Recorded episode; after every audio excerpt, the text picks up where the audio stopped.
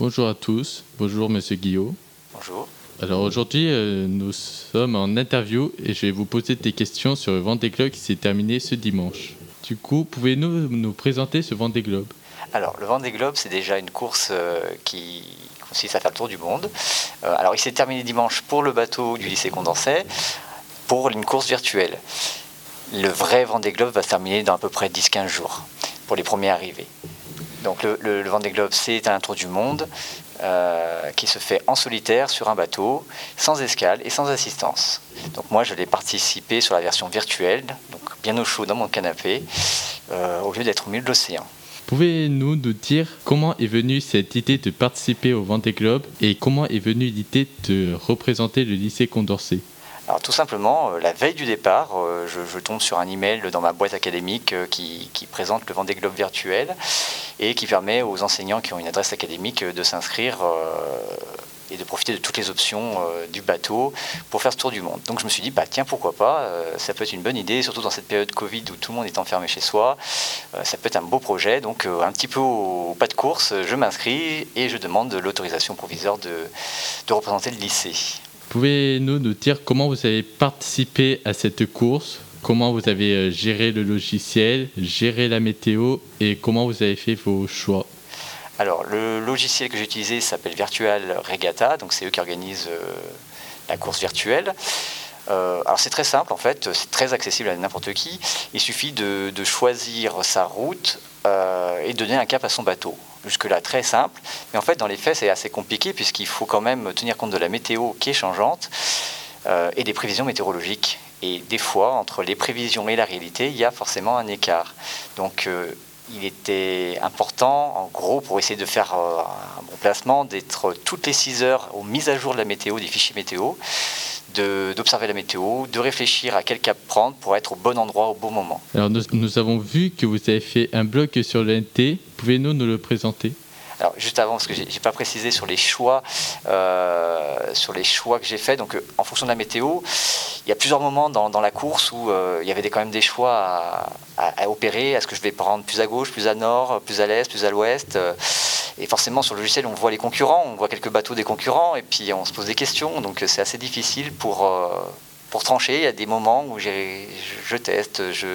On a un petit routeur quand même dans le logiciel qui, nous, qui calcule la route la plus optimum en fonction de la, de la météo et des prévisions météorologiques. Sauf que suivre euh, bêtement le logiciel, c'est pas forcément toujours judicieux, donc ça pose quand même question. Et en fonction des choix des, autres concurrents, bah, des fois, au lieu de nous aider, ça met encore plus le doute. Donc du coup, euh, à des moments, ça a été le coup de poker, je tente, et à des moments, ça a été payant, parce qu'au bout d'un mois de course, je me suis retrouvé premier lycée, et puis après, sur le deuxième mois de course, eh ben, j'ai perdu un peu de place, et, des, des, choix qui ont été moins bien, moins bien payés. Donc pour le blog, je vais, revenir pour le blog. Euh, désolé. Euh, pour le blog, donc c'était une, idée de, faire une vitrine du lycée à travers un projet un petit peu euh, en dehors des cours.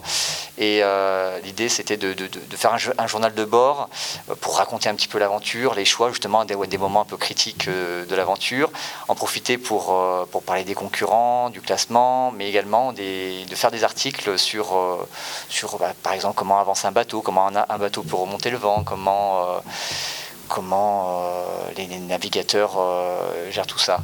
voilà, le blog c'était un petit peu au fil de l'eau, des articles. Certains élèves ont participé pour, pour écrire quelques articles.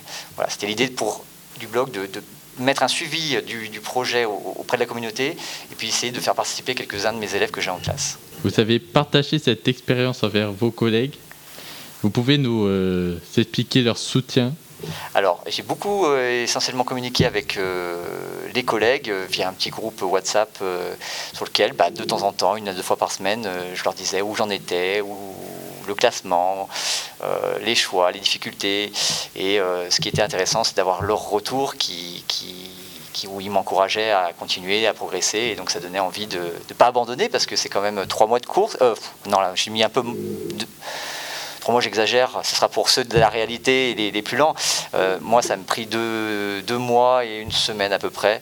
Donc c'est quand même, euh, sur la durée, il faut tenir, il faut garder la motivation, parce que c'est tous les jours qu'il faut se connecter, plusieurs fois par jour, justement, comme je vous disais tout à l'heure, en fonction des, mises à jour fichiers météo. Donc il faut garder la motivation, et bah, les collègues ont été un bon soutien euh, pour la garder.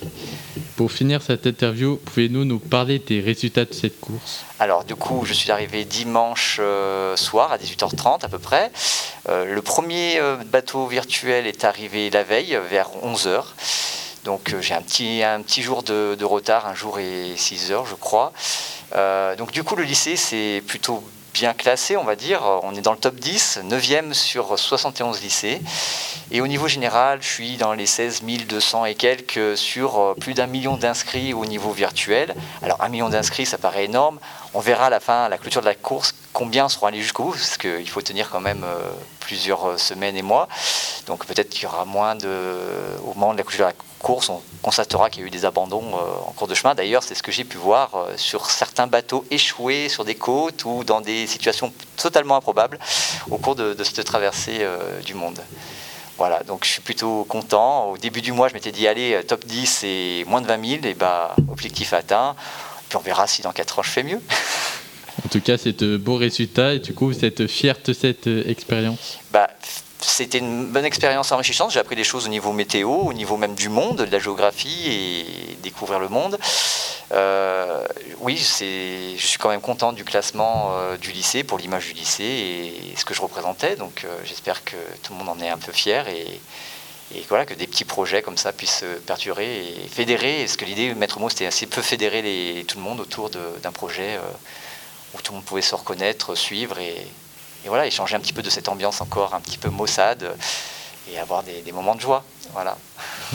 Merci beaucoup d'avoir répondu euh, à mes questions sur Vente et Globe et on se retrouve euh, à bientôt euh, sur la radio. Eh ben, je vous remercie à tous. Au revoir.